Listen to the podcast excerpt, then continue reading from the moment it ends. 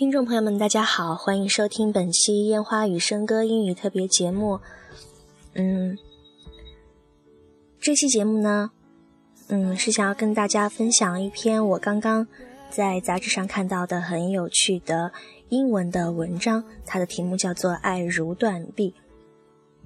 嗯，也就是 “Love is just like a broken arm”。那么接下来呢，就是我们分享这篇文章的时间。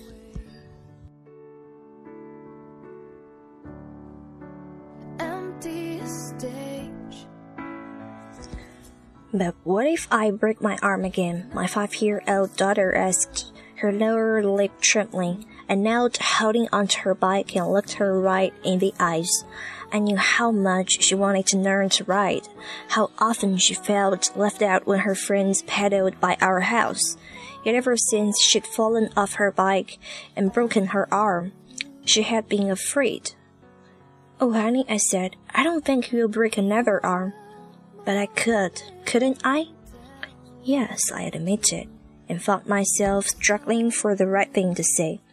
At times like this,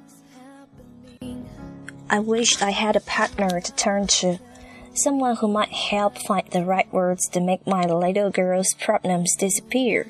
But after a disastrous marriage and a painful divorce, I welcomed the hardships of being a single parent and had been adamant in telling anyone who tried to fix me up that I was terminally single.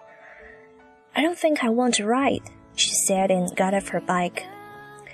We walked away and sat down beside a tree. Don't you want to ride with your friends? I asked. Yes, she admitted. And I thought you were hoping to start riding your bike to school next year. I added. I was, she said, her voice almost a quiver. You know, huh? I said, most everything you do comes with risks.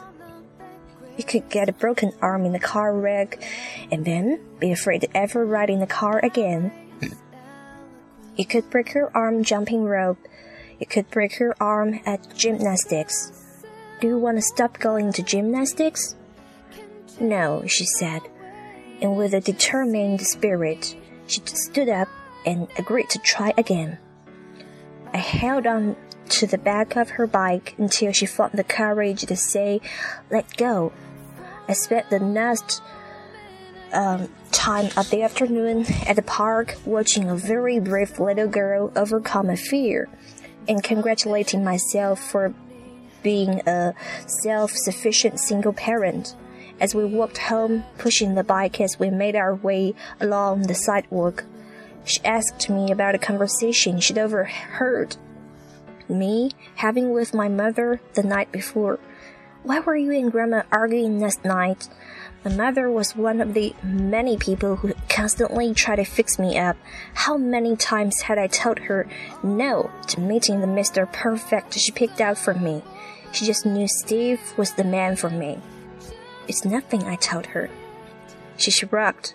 Grandma said she just wanted you to find someone to love. What Grandma wants is to for some guy to break my heart again, I snapped. Angry that my mother had said anything about this to my daughter. But, Mom, you're too young to understand, I told her. She was quiet for the next few minutes. Then she looked up and a small voice gave me something to think about. So I guess love isn't like a broken arm. Unable to answer, we walked the rest of the way in silence. When I got home, I caught my daughter. Uh, I caught my mother and scolded her for talking about this to my daughter. Then I did what I'd seen my brave little girl do that very afternoon and let go and agreed to meet Steve. Steve was the man for me. We married less than a year later. It turned out mother and my daughter were right.